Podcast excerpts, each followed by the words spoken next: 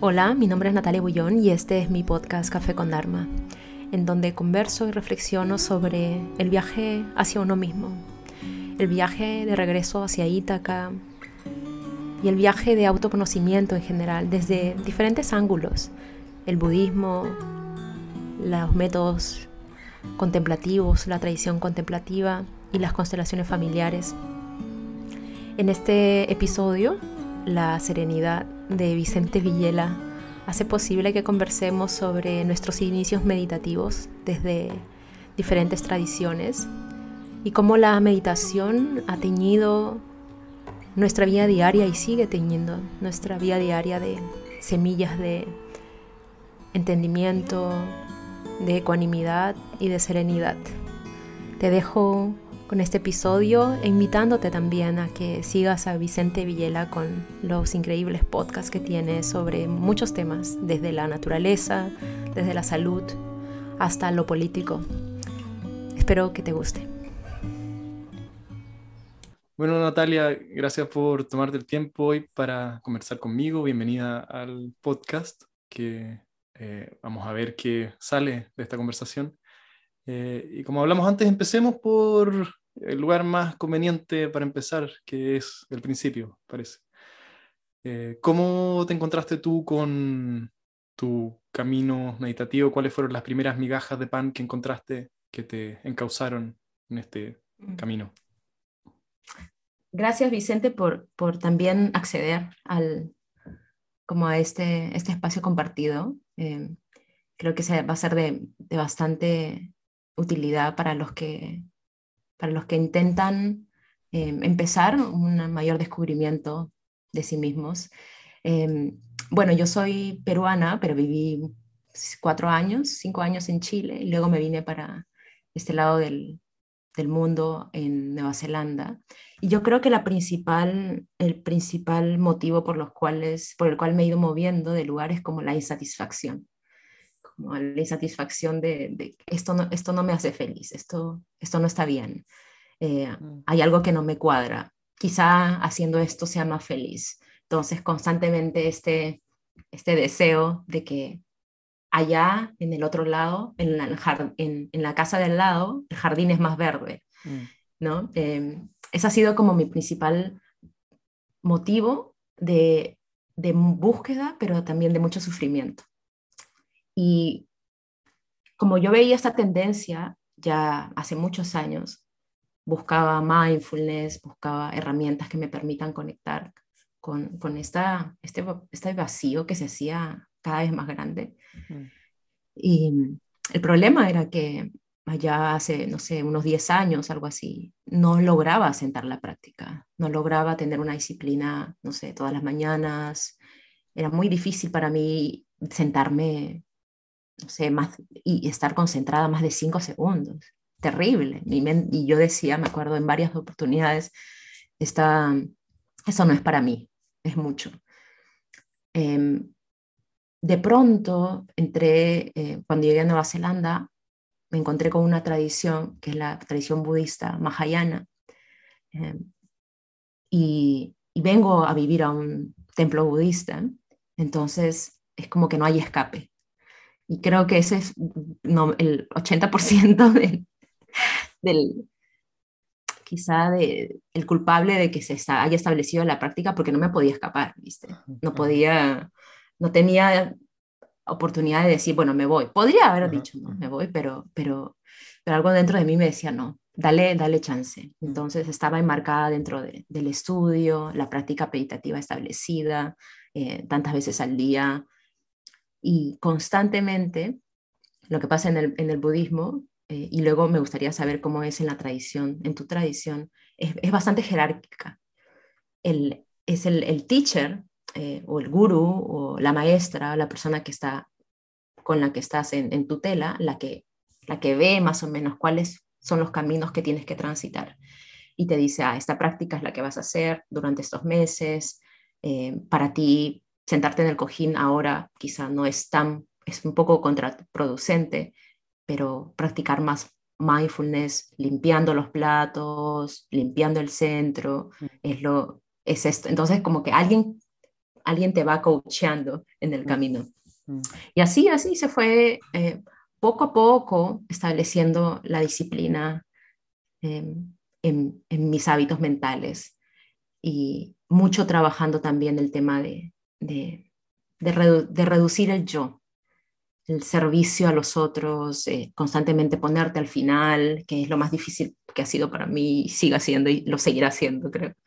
Eh, practicar, estar al servicio completo de, completo eh, de los otros que llegan al centro, eh, com- com- como en el budismo se habla de la figura del bodhisattva, que es aquel que, que dice que todos crucen el océano del samsara antes que yo.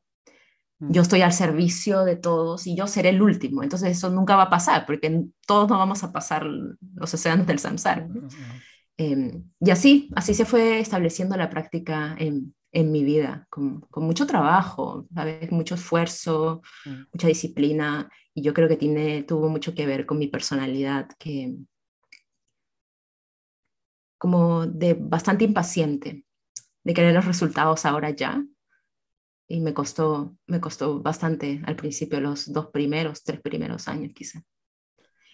Hay, hay tanto en lo que dijiste que podríamos abrir hilos, Em, pero quizás volvamos un poco al principio del principio y quedémonos ahí un poco más.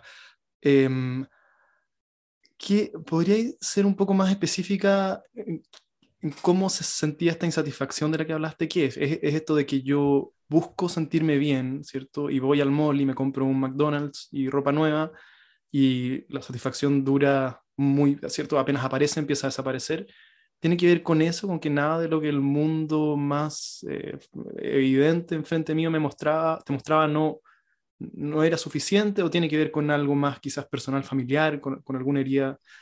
¿Dónde está esa insatisfacción? Porque es un poco, es un poco ambiguo así, a secas. Mm. Era tangiblemente la insatisfacción era con el trabajo. Ah. Era este, este trabajo no, no me llena. Mm. Eh, yo era farmacéutica, trabajaba en laboratorios farmacéuticos, un puesto muy bien, tenía todo para ser feliz, digamos, pero había dentro de mí, es como, esto no me llena, eh, no me hace completamente feliz. Y lo que, en mi cabeza, lo que me iba a hacer completamente feliz era viajar por el mundo. Mm. Mm. Eh, y vivir como de nómade digital, que en esa época era como lo que recién salía. Entonces yo dije, bueno, me voy a hacer nómade digital, seré feliz ahí comencé a viajar y me di cuenta que por ahí no era, era una ilusión, porque ni bien cogía ese deseo, ni bien cogía eso, era tan efímero que, que inmediatamente se llenaba con más insatisfacción. Es como, ya, pero ahora de qué voy a vivir si no voy a tener sueldo fijo, o ahora con quién voy a colaborar. Entonces me decía, una vez es como, como eh, uno, va, uno planea unas vacaciones al Caribe y uno piensa que va a, estar, va a la raja, uh -huh. llega al Caribe y comienza a llover todos los días. Uh -huh. Entonces la felicidad estaba, yo decía, la felicidad entonces estaba en mi cabeza, lo que me iba a hacer feliz. Pero tangiblemente es tan efímero, ¿cómo lo puedo coger? Yo decía, ¿cómo lo, cómo lo puedo agarrar para que se quede conmigo todo el tiempo esta felicidad? Eso uno, ¿no? También con el, con el tema de la belleza. Eh, no sé, la, la, algún arreglo en la cara o pues por te, ponerte pestañas, que te, cualquier cosa, ¿no? cualquier cosa, cirugía plástica. Eh, la, la, felicidad era como esta cosa temporal, se iba muy pronto, duraba poco, el nuevo auto, mm. la, esa, esa sensación de que de que está todo bien y que qué contento eres duraba muy poco. Incluso la ver, ver a la gente que querías mm eh, también duraba poco. Y comencé a, a, pensar como, entonces, ¿dónde está? No? Eh, está afuera, está en la manera como yo miro. De repente yo decía, de repente yo miro con esta, con esta insatisfacción todo, no soy capaz de quedarme ahí. Eh, entonces, eso para mí era la insatisfacción. Hay algo ahí que es, yo creo que todos con práctica o sin, estaríamos de acuerdo y que es un poco, ¿cierto? Que salta a la vista y sobra un poco decirlo, pero es que las cosas duran muy poco, ¿cierto? El sabor de un postre en tu boca se va a acabar apenas empiezas a disfrutarlo para que necesites un trago de agua por lo hostigoso que es el, ¿cierto? La, quinta cucharada de brownie con manjar, eh, ¿cierto? Un, orgasmo tampoco dura mucho tiempo, la emoción por un ascenso o el auto nuevo. Y aún así, el hechizo parece ser tan fuerte que no logramos desenredarnos de este juego, de estar siempre persiguiendo lo siguiente. Eh, ¿Por qué crees tú que mm, lograste desatar eso? ¿O qué, eh, qué fue lo que se abrió ahí que te permitió ver que hay una manera distinta de relacionarte con tu experiencia, ¿cierto? Que no es dependiente de los fuegos artificiales de, la fiesta de fin de año. Bueno, no creo que me haya desapegado del deseo. Em, Pero al menos, al menos reconocer, porque, porque al menos reconocer que es posible a, ratos, ¿cierto? Y por cortos que sean, sí soltar eso o, al menos que hay gente que promete, ¿cierto? Que dice que se puede hacer y tomar el riesgo de eh, investigar de qué se trata eso, porque no todos lo hacen. Mm, mm. Bueno, es un temazo este del, del deseo. en el budismo se habla de, de que las los principales... Em, hay cinco, cinco poisons, ¿cómo se dice? Eh, venenos o, defilements mentales, estas cosas que, toxinas mentales principales. Una de ellas es eh, la ignorancia, la otra es el exceso de deseo, eh, los celos, la envidia y el enojo o la ira. Pero todo esto es en manera excesiva, es la palabra clave.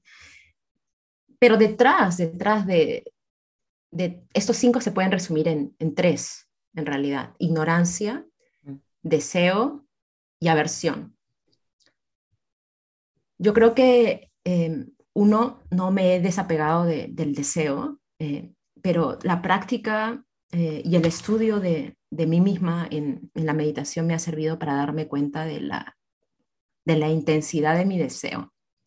Es esa intensidad de, mi deseo que, que no me permite estar en el momento presente, si es que existe el momento presente, eh, esta sed eh, mm. exacerbada, ¿no? Y claro que al principio también eh, para los que transitamos en este lado del exceso de deseo, mm. nos, nos toca transitar el, el, el, lado de ya no quiero sentir deseo, lo, lo, quiero eliminar, ¿cómo, ¿cómo, lo saco? ¿no? Entonces el camino no es, no es eliminar el deseo, sino aprender a redireccionar esa energía eh, para hacer un beneficio, para el servicio a los demás, para algo que contribuye a la comunidad. Eh, entonces, en, el, deseo en sí mismo, algunos, me acuerdo que algunas veces conversaba con amigos acerca de, ya, pero ¿cómo, cómo van a eliminar el deseo los budistas si, si desean eh, alcanzar a la iluminación. Entonces no tiene sentido, ¿no? Pero, pero no es tanto así, ¿no? Uno, creo que parte de la existencia humana, por eso estamos en el reino del deseo, se le llama en el budismo. Hay cinco, hay cinco diferentes reinos y el reino humano es el reino del deseo. Eh, el tema es automanejarnos con, con estas eh, toxinas mentales de una manera que no nos destruyan, eso es. Mm estaba pensando, bueno, aquí hay, como una suerte de paradoja que es, no sé si tú lo compartes esto, pero es que la misma idea de que hay algo por soltar acá, ¿cierto? La idea que me empuja a practicar es también algo que yo tengo que soltar. O sea, em, y esto es algo también un poco difícil de equilibrar, ¿cierto? Cómo yo me siento o cómo alguien se sienta a meditar sin estar buscando algo. Aunque, ¿cierto? Sí, sí si la práctica es dual, si estoy eh, meditando mi respiración, ¿cómo suelto la contracción que viene con prestar atención a mi respiración? ¿cierto? Porque hay, hay, hay, una tensión que creo yo cuando dirijo mi atención de forma focalizada sobre ¿cierto? el aire entrando, saliendo, lo que sea, o, sobre lo que sea que esté meditando. Hay una contracción ahí. Y mm, ah, pasado cierto tiempo de práctica, lo que yo un, movimiento atencional nuevo que uno debería incorporar es, soltar esa contracción atencional, ¿cierto? Y simplemente abrir la atención. Mm. Pero ahí también hay un, el, el movimiento, al ser estratégico, al ser, al ser planeado y deliberado, también es muy fácil, o a mí me pasa esto, es muy fácil que traiga consigo eh, más deseo, ¿cierto? Mis, ganas por abrir mi atención a lo que sea que haya. Y, ahí está esta danza un poco difícil de, manejar entre quiero soltar, incluso mis ganas por querer soltar. Eh, mm. No sé si te hace sentido esto. Muchísimo, muchísimo. O sea, yo lo veo eso en mi práctica, ¿no?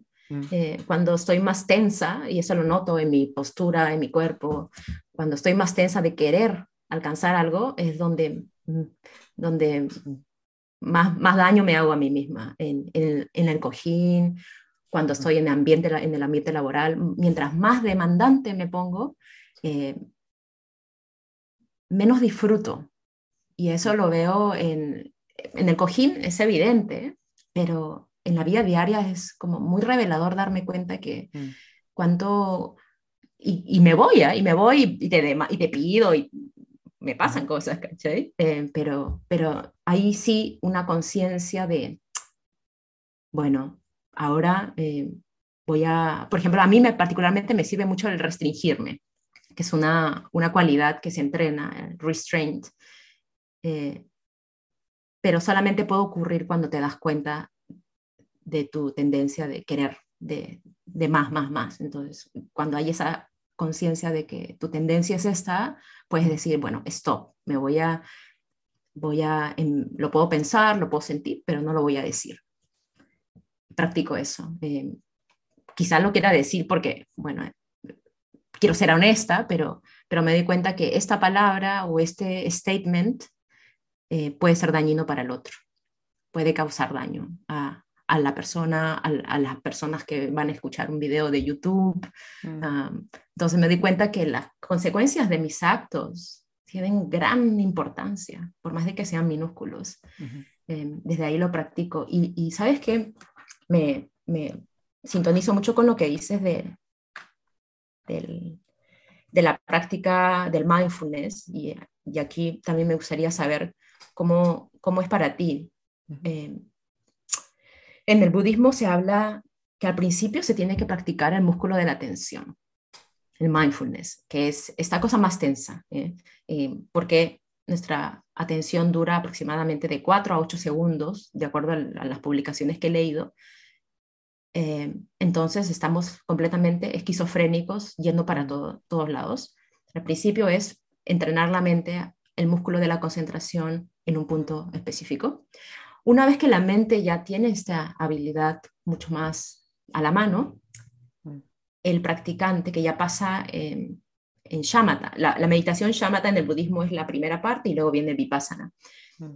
Después de los primeros tres niveles que el practicante eh, entrena el mindfulness, que es la técnica inicial, el practicante pasa a los tres siguientes niveles. Y en esos tres siguientes niveles de shamatha es donde el practicante ya suelta el mindfulness y, y, se, y es capaz de estar sentado con lo que es, mm. sin reaccionar tanto. Eh, puede tener estos automáticos flashes de, querer coger o querer patear la emoción mm. que está sintiendo, pero, pero va entrenándose en el awareness, que es la conciencia, los tres siguientes niveles. Los tres últimos niveles de la práctica shamatha es de absorción, e, es decir, ya esta conciencia está tan, está tan presente que, que todo puede venir, deseos más mundanos, deseos aberrantes, todo puede venir, incluso uno comienza a generar turbulencia, eh, porque sabe que los fenómenos mentales son impermanentes y son vacíos en sí mismo, ¿no? Entonces ya, ya como deja, tenerle, deja de tenerle miedo a los fenómenos mentales que él mismo crea. Y se sumerge en los tres últimos niveles de chamata, que tiene que ver ya con una profunda, eh, indestructible presencia, para luego pasar a vipassana, que ya es la meditación analítica de eh, la impermanencia, la interdependencia y la existencia vacía de los eventos. ¿Cómo es tu punto de vista eh, desde donde la practicas? esto que, que menciono. Sí. Sí. me hace sentido. Yo lo pienso quizás no tan, no lo hilo tan, o sea, no lo, no lo granulo tan fino como lo acabas de describir ni como los budistas. Yo pienso que la práctica, o al menos como, yo, como a mí me ha pasado, hay tres modalidades distintas en las que yo puedo utilizar mi atención. La primera es una práctica por naturaleza dual, ¿cierto? Yo estoy dentro de mi cabeza, yo soy un meditador ubicado dentro de mi cabeza, prestando atención estratégicamente a distintos aspectos de mi experiencia, ¿cierto? Y, con mi atención yo ilumino algo sea mi respiración, sensaciones en el cuerpo, sonidos, incluso pensamientos. Ilumino eso cada vez de forma más estrecha y focalizada por cada vez periodos de tiempo más largos. Ese es como el primer, primer bloque, mindfulness o chamata 1, 2, 3, ¿cierto? Esto de practicar tu capacidad de atención y, volver tu, tu, tu, tu, linterna de la atención o tu antorcha de la atención lo más fina posible y lo más intensa y precisa posible.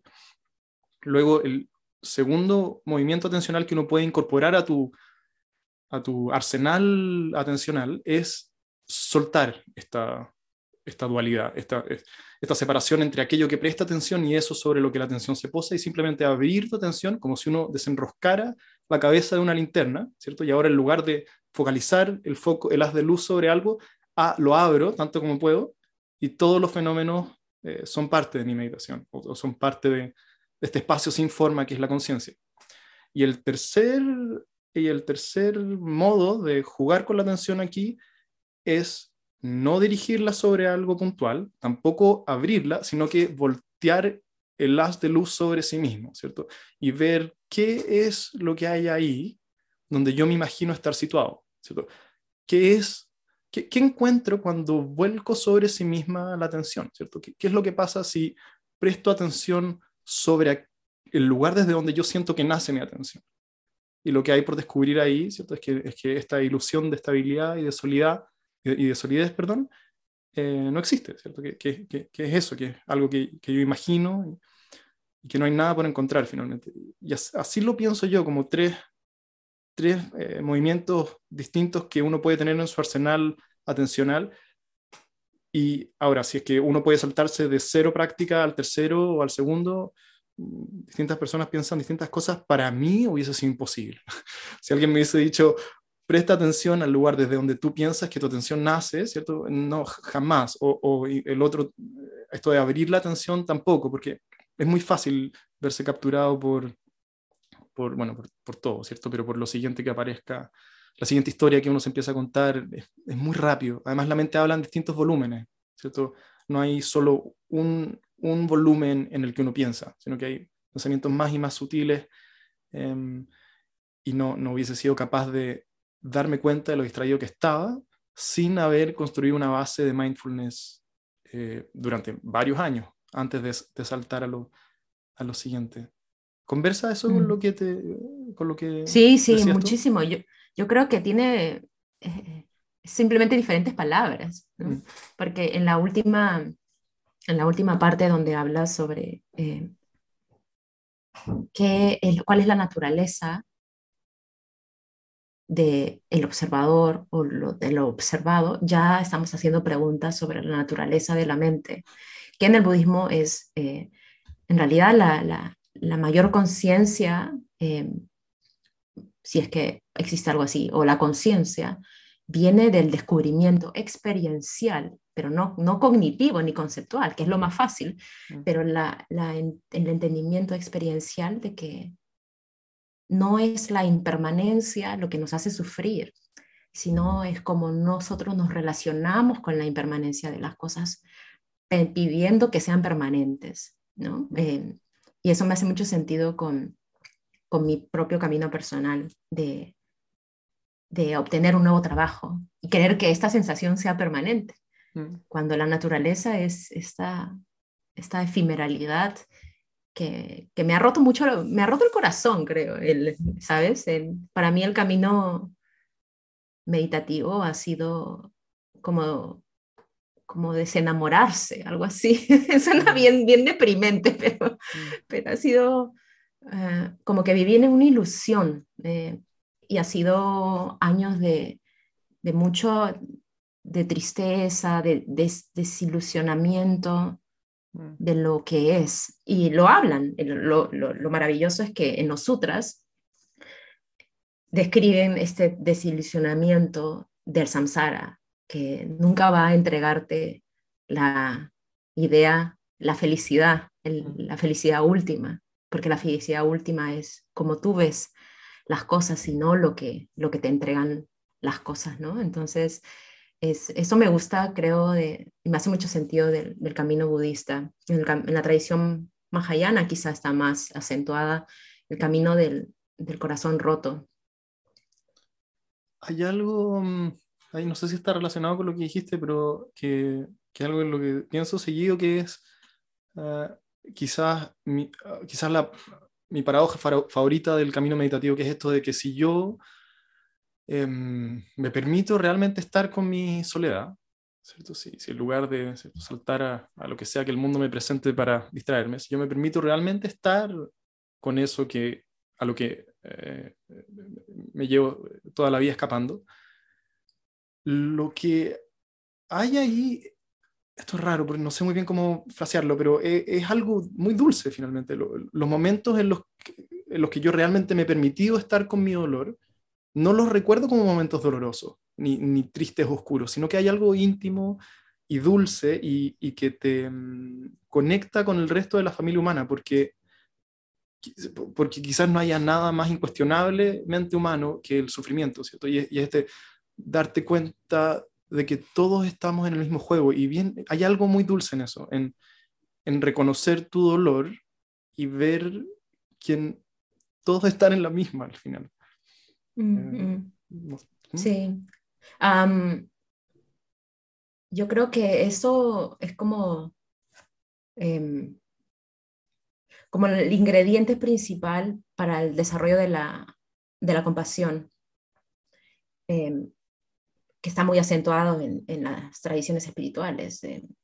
la diferencia, em, ahora quizás se está hablando un poco más en el ambiente secular, antes era la obtención del mindfulness, como de la concentración en sí mm. misma, ¿no? Mm. Mindfulness, mindfulness, mindfulness. Pero llegó un punto, y supongo que alguien se habrá preguntado, como ya, pero este mindfulness puede usarse para, para em, estar mindful de desarrollar una bomba atómica o puede desarrollarse este mindfulness para hacer una olla común.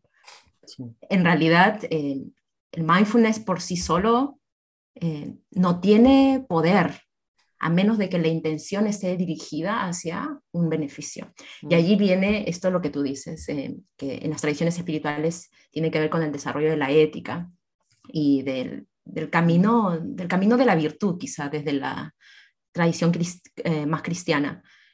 Em, el desarrollo, la empatía, eh, que es esto, eh, de ver, ponerme en los zapatos del otro, que da origen a la compasión. Y lo bonito, creo que también se está redefiniendo, ¿qué es la compasión? La compasión a veces la entendemos como esta, en el budismo se habla de la compasión estúpida, que es, ay, qué pena, eh, no sé, lamento, pero siempre existe esta verticalidad, yo y tú acá abajo, ¿no?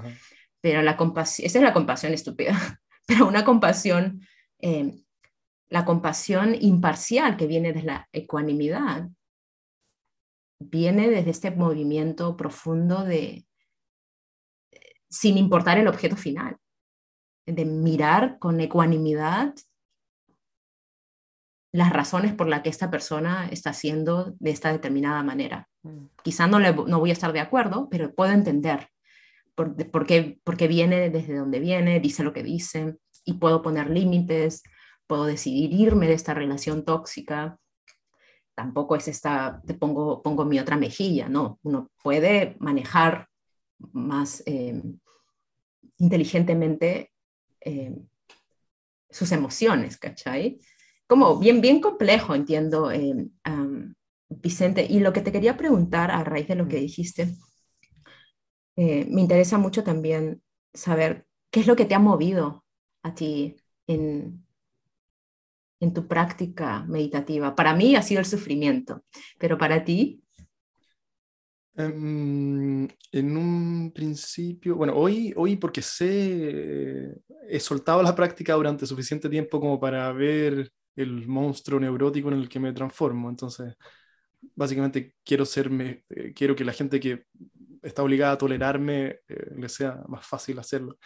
Pero en un principio porque mm, tuve un par de experiencias con ácido, con LSD, que me, que me mm, mostraron bueno, uno, que es posible transformar radicalmente tu experiencia, ¿cierto? Es posible soltar tu neurosis, olvidar toda tu programación cultural eh, y, sentirte mm, en casa, en el universo, ¿cierto? Eh, y me acuerdo de, un momento sentado en una playa muy, muy high, muy lejos, y estaba en, el, en, la esquina más fea de la playa, una parte llena de espinas, con, como con barro, plantas, arena, arena sucia, y yo estaba sentado con las piernas cruzadas y, y, y me sentía en el cielo. Y, en ese momento algo pasó, algo hizo clic y, fue como, eh, nada, nada más es necesario, ¿cierto? Aquí, aquí está todo bien, sentado, incómodo, con arena que se me metía por el traje de baño, en la parte más fea de la playa, solo, pero está todo perfecto. Y, y tuve un par de experiencias más como esa. Y ahí empezó mi indagación eh, hacia, hacia lo contemplativo y luego, bueno, una serie de retiros y ya cambié, cambió un poco mi opinión sobre qué tan, qué tan útiles son los, los psicodélicos como herramientas de, de, progreso espiritual, aunque, aunque mm. son muy útiles, ¿cierto? Pero no, no, no, sé si la mejor estrategia es tener que tomar ácido, ¿cierto? Cada, cada dos meses. Eh, y eso así, así, así, creo que así, así fue al principio. Mm, es como, como ir Em, como la curiosidad, ¿no? Escucho yo en tus palabras. Sí, sí, tiene más que ver con esto un poco exploratorio mm, mm. que, que, un sufrimiento eh, por... Aunque eso también está, ¿cierto? Pero mi, yo siempre he sido un poco muy cognitivo y entonces tenía que ver más con esto de ver qué es posible.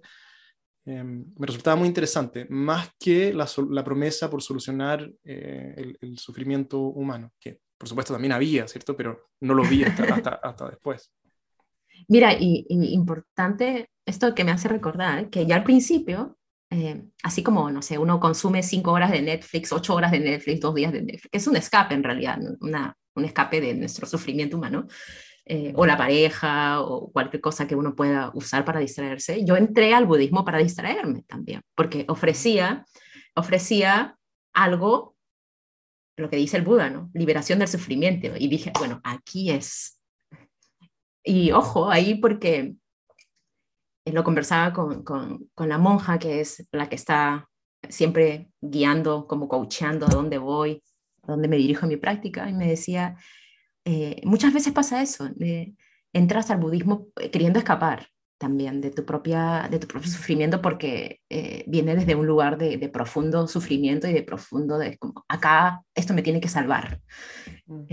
pero lo curioso es que en el, si te, te, encuentras con un guía eh, que ha transitado años de práctica, no lo sé, 30, 40 años de práctica monástica, retiros de, de seis años, eh, te va a decir, bueno, nadie va a venir a salvarte, ¿no? Eh, ni Jesucristo, ni el Dalai Lama, por más de que venga, o el Buda enfrente tuyo, nadie va a venir a salvarte. El único que puede salvarte eres tú mismo. Mm. Eh, entonces, para mí, es como, ha sido bien, bien potente porque, eh, porque en momentos de, mucha, de mucho sufrimiento, yo estaba acostumbrada a que otra cosa me tenía que salvar, ¿no? la entretención, el salir con amigos para llenar ese vacío, o consumo de drogas, o consumo de alcohol excesivo. Ojo que no estoy diciendo que hay algo malo con eso, no, pero esa es mi experiencia. Em, llenaba, llenaba esto y me olvidaba, pero nunca me, me daba el permiso de mirar lo que estaba atrás de esta evasión del sufrimiento, mi incapacidad para lidiar con el dolor. Mm. Pero en el budismo te dicen, bueno, nadie te va a venir a salvar, así que tú te tienes que hacer cargo de tu propio sufrimiento. Entonces, en momentos más profundos de sufrimiento era donde me decía, bueno, Natalia, nadie va a venir, yo me tengo que armar solita, yo me tengo que yo me tengo que levantar porque nadie me va a levantar. Y eso sumado a que estoy aquí en el otro lado del mundo, sin ninguna red, sin ningún apoyo, y, viviendo en un templo budista donde todo te recuerda que eres la única responsable de tu felicidad y tu miseria. Entonces era como, bueno. Eh, y lo, lo, que las, ¿sabes que ha cambiado mucho? Eh, el sufrimiento, cuando estoy en esos profundos momentos de, de, confusión, ahora quizá ya no se vive como sufrimiento, pero de confusión mental, eh, como de, de, ansiedad quizá por, por, por, lo que en mi vida no está definido muchas cosas, inmediatamente, innatamente nace esto, me voy a, me voy a sentar a meditar. Y me voy a, voy a permitir que esta ansiedad, esta angustia, nazca. Y, bien, y me, nace mucho de lo que dices, esta curiosidad de saber cómo se, cómo se siente la ansiedad, cómo se, qué, color tiene, dónde se siente la angustia, eh, qué hay detrás. Eh, pero eso ya es más, mm. eh, más vipassana. ¿no? En, el budismo, esa exploración ya tiene que ver con una exploración analítica, conceptual, que no se puede hacer, como tú decías, sin primero estabilizar la mente. Mm si no nos vamos mucho al concepto, y a mí que me encanta el concepto, entonces a mí me prohibieron, viste, los, primeros años me prohibida leer, prohibida, em, prohibida ver, por, prohibida estudiar, simplemente calmar la mente primero. También, sobre eso mismo te quería preguntar, hay, eh, porque eso es un, si, yo, si alguien salta de cero a ¿cierto? hacer un escáner corporal o ver cómo se siente alguna emoción en el cuerpo, sí, uno es que los conceptos van a venir en una tormenta, ¿cierto? Una avalancha y no, no, no, va a haber estabilidad. Pero lo otro también, y que me ha pasado a mí guiando meditaciones de harta gente, es que no lo pueden manejar, que, que es demasiado abrumador prestar atención al cuerpo por primera vez. Eh, ¿Te ha, tenido esa experiencia tú personalmente o quizás con alguien más?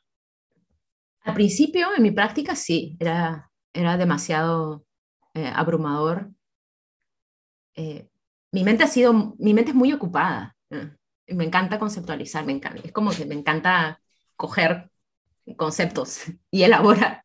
Em, y por eso la práctica del mindfulness ha servido para, para volver una y otra vez al objeto de la, de la meditación sin conceptualizar tanto, ¿no?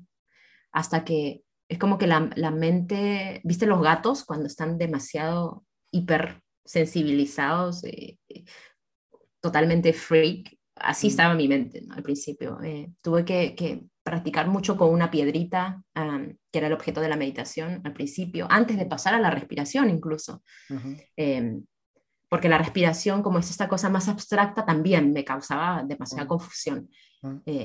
y luego de la respiración ya viene mindfulness, al menos en el budismo. Perdón, Natalia, ¿cómo era la respiración de la piedrita? ¿Qué, ¿Cuál es la instrucción? ¿Cómo es el ejercicio en concreto?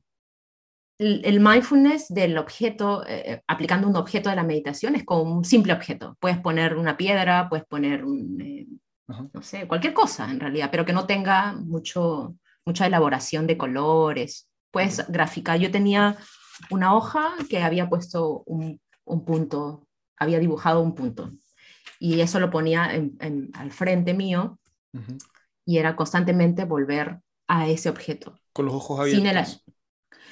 sí, en, en, la, en, la, tradición budista se tiene la, la, la postura, al principio es el 70%.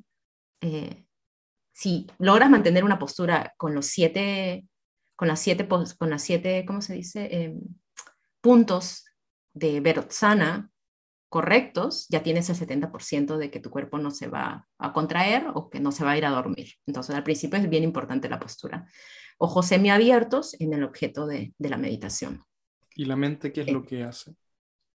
La mente, eh, como dice Sharon, ¿era Sharon Salzers o Pema Chodron?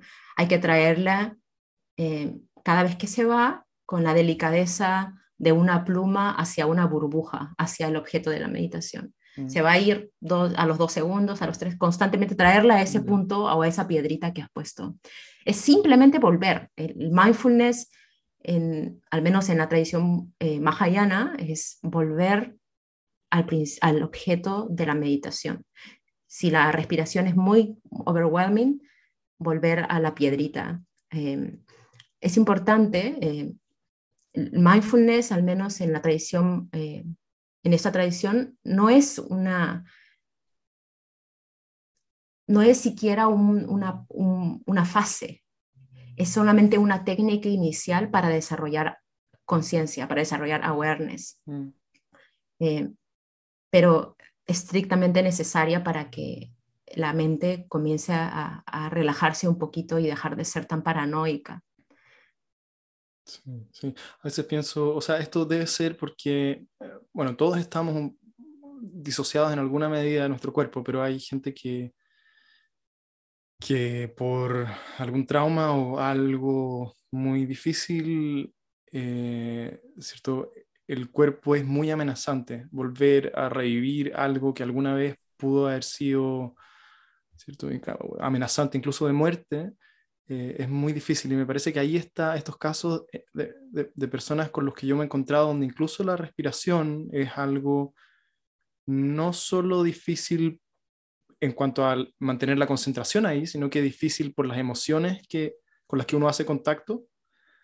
Mm. Eh, me parece que tiene que ver con eso, porque, porque después ¿cierto? La, respiración es relativamente neutra, aunque es parte del cuerpo y hay sensaciones involucradas, nadie es alérgico a la respiración, nadie se vuelve adicto a la respiración, la respiración, todos tenemos que respirar, respiramos todo el tiempo, ¿cierto? Y si no estáis respirando, bueno, preocúpate.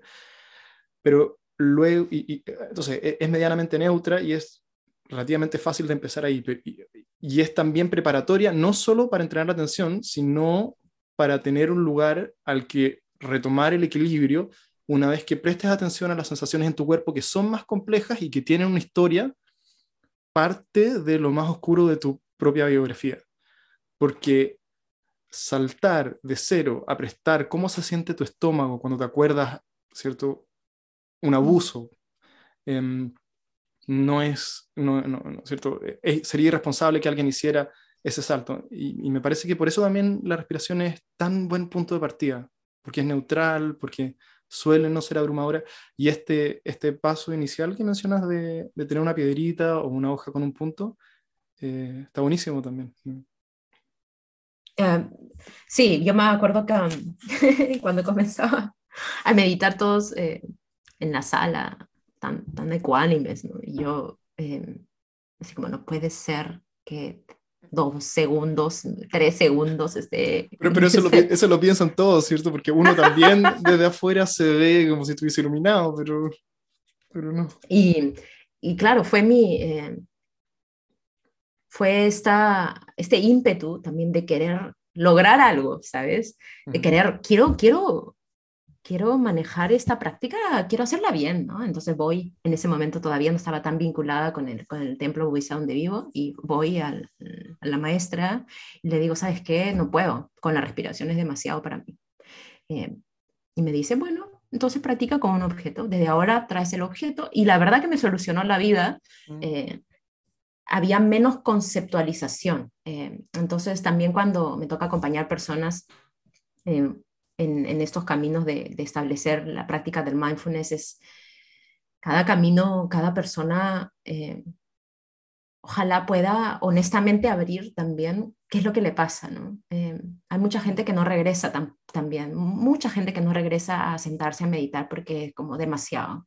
Pero quizá yo digo, bueno, quizás si abrimos, oye, sabes que no puedo, eh, es muy difícil, no puedo con la respiración, me duele mucho las piernas El, que está acompañando ese grupo pueda ofrecerte, bueno, no te tienes que sentar en un cojín, en una silla, eh, necesitas poner rígida la espalda, eh, no tienes que sentarte de una eh, en un cojín por cinco horas, no, hazlo, hazlo diez minutos, ojalá, si necesitas cojines para poner tu espalda recta, entonces acompáñate de cojines es como que lo que dices, ir reduciendo la hiper eh, reactividad de la mente hasta que ¡pum! pueda soltar mm. eh, y pueda estar un poquito más, eh, más cómoda, que no, no sé si, si, si estoy, hablando, estoy hablando tonteras.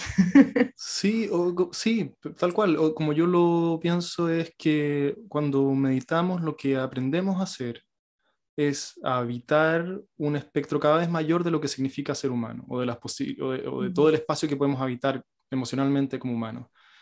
Y no es fácil, por cierto, lanzarse de una a contemplar el sinsentido de todo esto, o que uno está irremediablemente solo, y bueno, todo eso.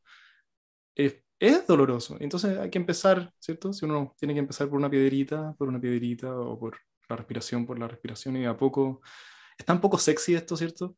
Es mucho más sexy tomarse 200 microgramos de ácido y viajar al hiperespacio que, que meditar de a poco, pero sí, el camino, como yo lo veo, es, es necesariamente gradual y de a poco. ¿Cómo ha sido tu experiencia, eh, Vicente, con la tradición de Goenka? Em, eh, ¿Has ido tú a algún retiro de Goenka? Sí.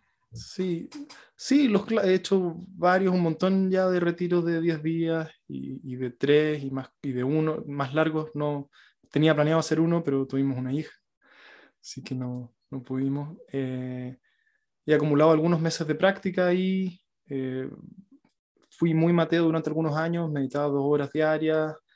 Em, y nada, fue, fue, fue, fue, como que me abrieran una nueva habitación, ¿cierto? En, en, la, en la, mansión de la mente, eh, que, nunca, que se me había mantenido oculta hasta, hasta ese momento. Y, y quizás no estoy seguro de esto, pero quizás es lo más importante que he aprendido en mi vida, a meditar vipassana.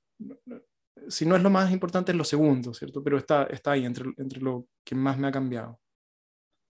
Mm, mm, mm. Eh, eso. eh, bueno, um, yo quizá ya iría cerrando esta conversación, Vicente, con, con con las 10, eh, bueno, acá las 10, con, con cómo, es como tan, siempre me maravilla la diversidad de motivos por las que las personas se mueven hacia la contemplación, la meditación, porque puede venir desde una auténtica curiosidad, eh, puede venir desde un profundo sufrimiento. Eh, pero siento como que la meditación, yo se lo hablaba también hace unos días con una amiga, eh, es como lo último, el último recurso. Ya has pasado por todo, constelaciones familiares, no sé, respiración alotrópica, todo, todo, todo, drogas, y te, te, das cuenta que hagas lo que hagas, em, hagas lo que hagas, va a estar ahí, ese, es eso, va a estar ahí, al menos esa es mi experiencia, y entonces voy a ver qué es esto que está ahí, ¿no? Que es el, yo, ¿qué es esto entonces? Em, y me pregunto a veces por qué em, uno de los, de los objetivos de la meditación, como lo veo, es la independencia, de hacerte independiente en tu propia automanejo, autorregulación de lo que eres, ¿no? Eh, volverte como tú. Por supuesto tienes una guía al principio, alguien te va a decir esas son las instrucciones, la postura, y probablemente muchos años, al menos en el budismo es, el teacher es para toda la vida, pero las mentes con el tiempo eh, ya no están tan verticalizadas, se van, con el tiempo van, van haciéndose, van haciendo más eco y van llegando hacia un punto medio ambos, el teacher y el estudiante.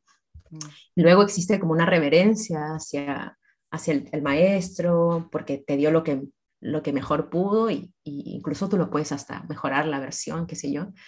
Em, pero me, me, hace mucho sentido esta independencia mm. del guerrero. Em, ¿Para qué? Para insertarse en el mundo y poder ser este elemento indestructible de generar el bien, el servicio a la comunidad. ¿Cómo ves tú esto que yo digo, como la meditación como herramienta para volverte independiente? Sí, sí, me gusta mucho y es uh, uno de los ingredientes que faltan en la malla de formación de todos los humanos, parece ser, de aprender a regularte.